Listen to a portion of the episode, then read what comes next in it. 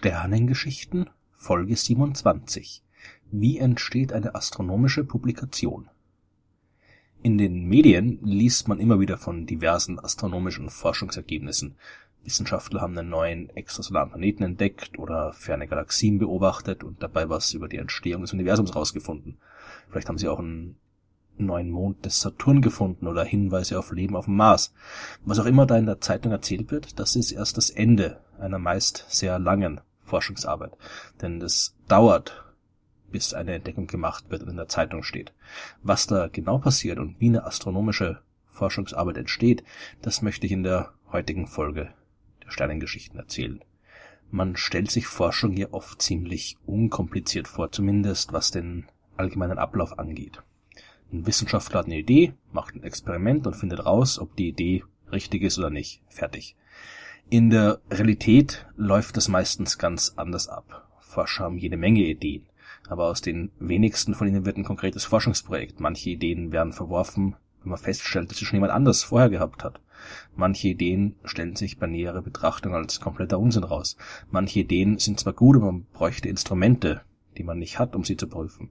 Manche Ideen sind toll, aber während man ein bisschen nachdenkt, bekommt man eine noch tollere Idee. Und der Student, der sich um die alte Idee kümmern sollte, der hat seinen Schirm abgebrochen und alles geriet in Vergessenheit. Manchmal steckt man auch viel Zeit und Arbeit in die Realisierung einer vernünftigen Idee, nur um am Ende zu merken, dass sie doch nicht funktioniert. Die Ergebnisse werden dann in den allermeisten Fällen nicht publiziert, obwohl negative Ergebnisse aus wissenschaftlicher Sicht auch wichtige Ergebnisse sind. Zum Beispiel, weil sie anderen Forschern zeigen, was nicht funktioniert und sie davor bewahrt, falsche Ansätze zu verfolgen. Aber negative Ergebnisse sind eben nicht so beeindruckend wie positive und deswegen ist es meistens schwer, die irgendwo zu veröffentlichen. Aber gehen wir mal davon aus, dass wir eine vernünftige Idee gefunden haben und die auch irgendwann vernünftige Ergebnisse liefert. Den ganzen halt dazwischen lasse ich jetzt aus. Die eigentliche Forschungsmethodik, die ist viel zu umfangreich und von Fach zu Fach zu unterschiedlich, um sie hier jetzt kurz erklären zu können. Aber im Allgemeinen besteht die aus jeder Menge Versuch und Irrtum, aus harter Arbeit, aus Frust, Schweiß und Tränen und ab und zu ein paar Momenten großer Freude. Wir haben jetzt also ein Forschungsergebnis, ein halbwegs interessantes noch dazu. Und was machen wir jetzt damit? Wenn wir niemand über unsere tolle Forschung Bescheid sagen, dann hätten wir es auch gleich bleiben lassen können. Wir müssen unsere Arbeit jetzt also irgendwo veröffentlichen. Aber wir können die Ergebnisse nicht einfach aufschreiben und irgendwo an die nächste Zeitung schicken. Abgesehen davon, dass die meisten normalen Zeitungen von unverlangt eingeschickten Artikeln sowieso nicht viel halten, wäre das auch ganz schlechter Stil. Und die Kolleginnen und Kollegen in der Wissenschaft, die würden das so veröffentlichte Ergebnis nicht ernst nehmen. Eine wissenschaftliche Publikation muss anders ablaufen. Hier muss die Arbeit geprüft werden und das auf verschiedenen Ebenen. Bevor überhaupt irgendwas aufgeschrieben wird und an eine Zeitschrift geschickt wird, gibt es erstmal ein paar interne Prüfungen. Normalerweise macht man seine Arbeit ja nicht völlig isoliert und alleine. Man arbeitet in einem Team und andere Wissenschaftler sind ebenfalls beteiligt. Manche stärker, manche am Rande, aber die sind dabei. Es hat also schon während der Arbeit selbst eine erste Prüfung gegeben, weil jeder der Mitarbeiter die Arbeit des anderen im Blick hat und Fehler dabei hoffentlich auffallen. Aber das reicht natürlich noch nicht. Jedes Uni-Institut hat normalerweise so eine Art internes Seminar. Oft veranstaltet sogar jede Arbeitsgruppe an dem Institut eine regelmäßige Diskussions- und Vortragsveranstaltung, die manchmal öffentlich ist, manchmal aber auch nicht. Und neue Ergebnisse werden meistens zuerst innerhalb dieser Arbeitsgruppen vorgestellt und diskutiert. Und jetzt erfahren auch die Kollegen, die bisher nicht an der Arbeit beteiligt waren, von den Ergebnissen. Und die tun dann das, was Wissenschaftler immer besonders gerne tun. Fehler in der Arbeit von Kollegen suchen. Das klingt zwar ein bisschen gemein, ist aber ein sehr, sehr wichtiger Aspekt der wissenschaftlichen Methodik. Man sollte sich immer fragen, welchen Grund könnte es geben, warum mein Ergebnis nicht richtig ist. Denn äh, wir alle neigen dazu, eher den Dingen zu glauben, von denen wir uns wünschen, dass sie richtig sind. Unbewusst werden wir also wissenschaftlichen Ergebnissen mehr vertrauen, die genau das bestätigen, was wir uns vorstellen. Und die Kommunikation mit Kollegen ist deswegen enorm wichtig, denn denen ist das, was wir uns wünschen, hoffentlich ziemlich egal. Und die sind in der Lage, die Fehler zu sehen, die wir nicht sehen wollen. Man kann gar nicht oft genug sagen, wie wichtig diese ständige Kontrolle wissenschaftlicher Ergebnisse durch andere Wissenschaftler ist. Ich spreche da aus eigener Erfahrung. Ich habe auch vor Jahren mal ein wunderbares wissenschaftliches Ergebnis bekommen. Das war genau so, wie ich es mir vorgestellt habe. Es hat meine Theorie exakt bestätigt und eine wunderbar elegante Lösung für ein kompliziertes Problem präsentiert.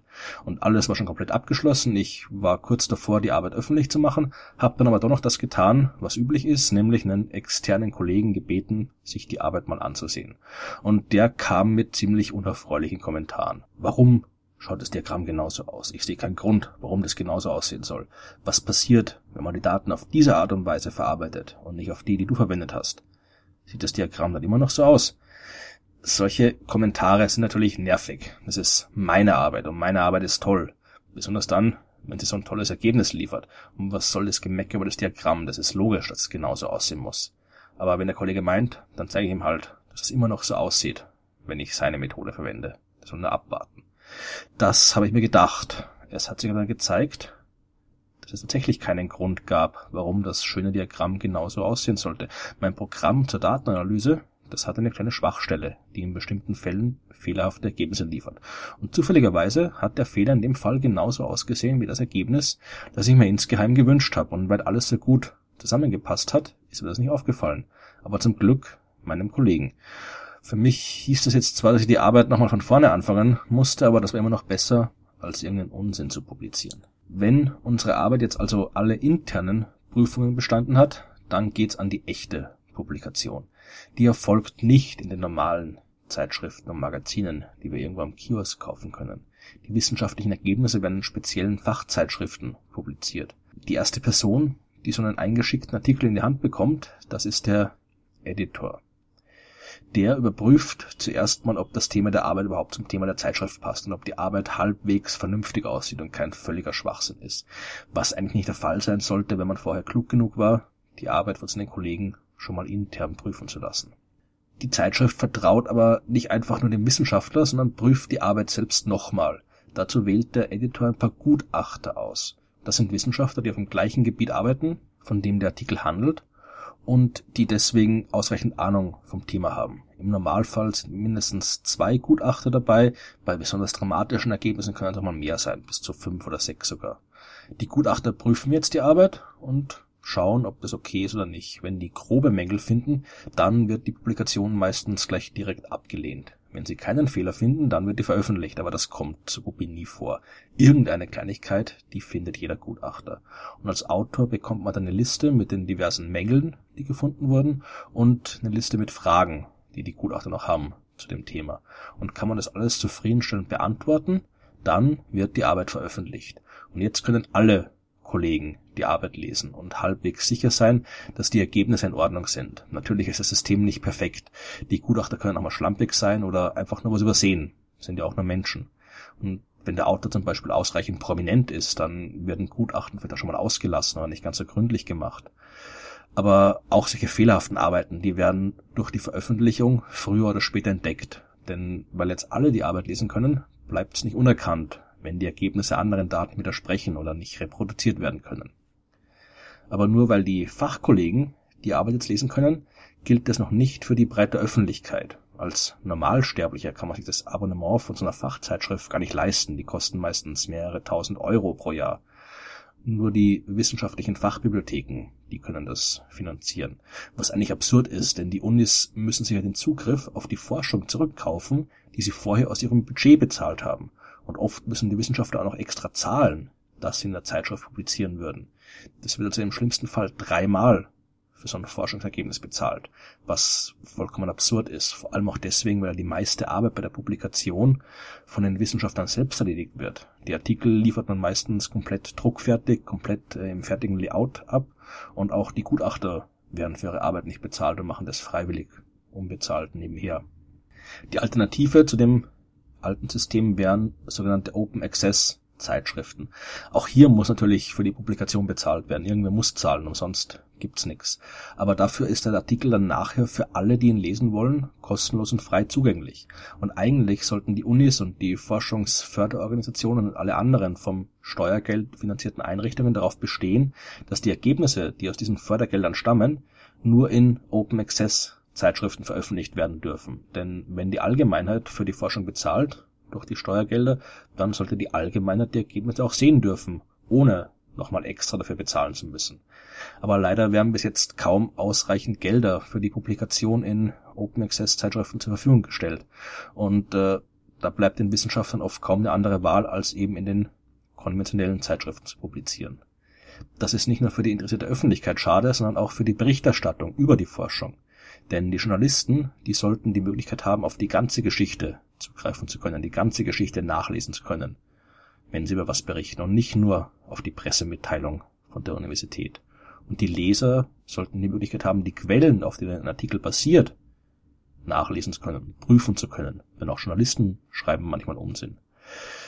Das kann man aber nicht machen, wenn der Originalartikel nicht allgemein zugänglich ist, sondern irgendwo in der Zeitschrift veröffentlicht wird, die was kostet, wo man dann irgendwie 30, 40, 50 Dollar zahlen muss, nur um den einen Artikel lesen zu dürfen.